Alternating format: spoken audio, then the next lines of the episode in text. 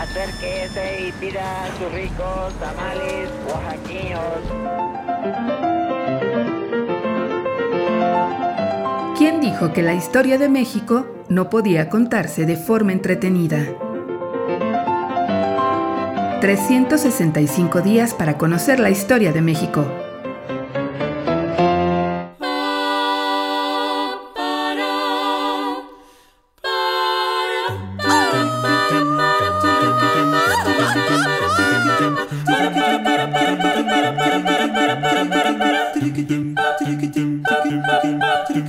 Jueves.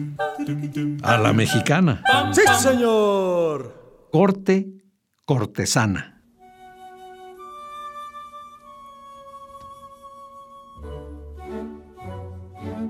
La Suprema Corte de Justicia de la Nación se hizo a imagen y semejanza del sistema político mexicano a lo largo del siglo XX.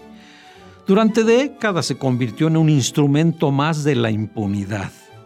A raíz del asesinato de 16 funcionarios del municipio de Joni en Puebla, ocurrido el 19 de julio de 1947, el magistrado Fernando de la Fuente, hombre cabal, que intentó oponerse al sistema, solicitó al máximo tribunal que con apoyo en el párrafo tercero del artículo 97 constitucional se practicara una investigación.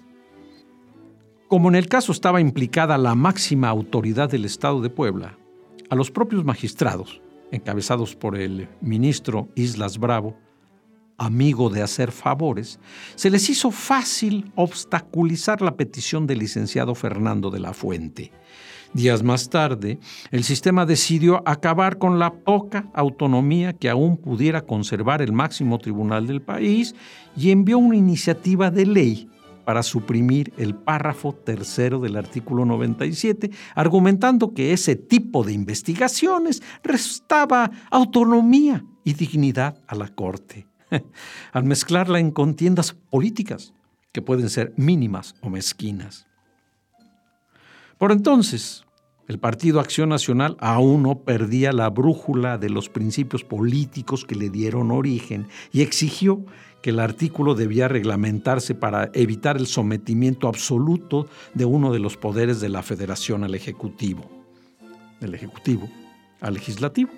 El Legislativo, que ya era del Club de Amigos del Presidente.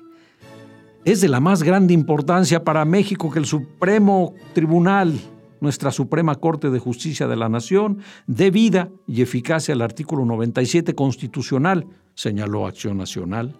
El ejercicio de la facultad que ese precepto de la Constitución da a la Corte es consecuencia directa de la naturaleza de la propia Suprema Corte como uno de los tres poderes y por otra parte es expresión y complemento indispensable de la estructura constitucional que se basa en la existencia y el funcionamiento de los tres poderes.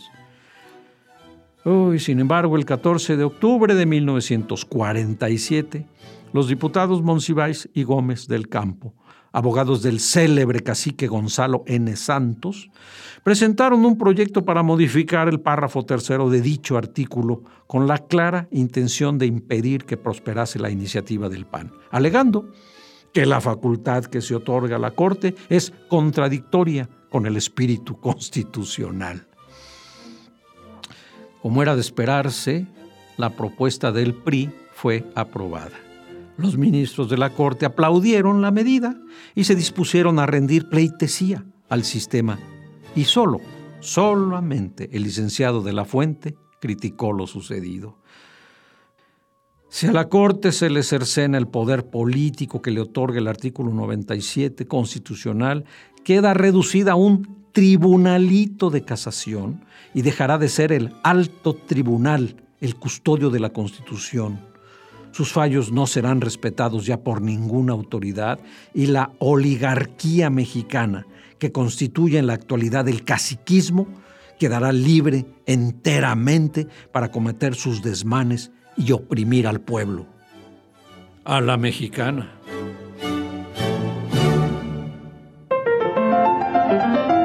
...365 días para conocer la historia de México.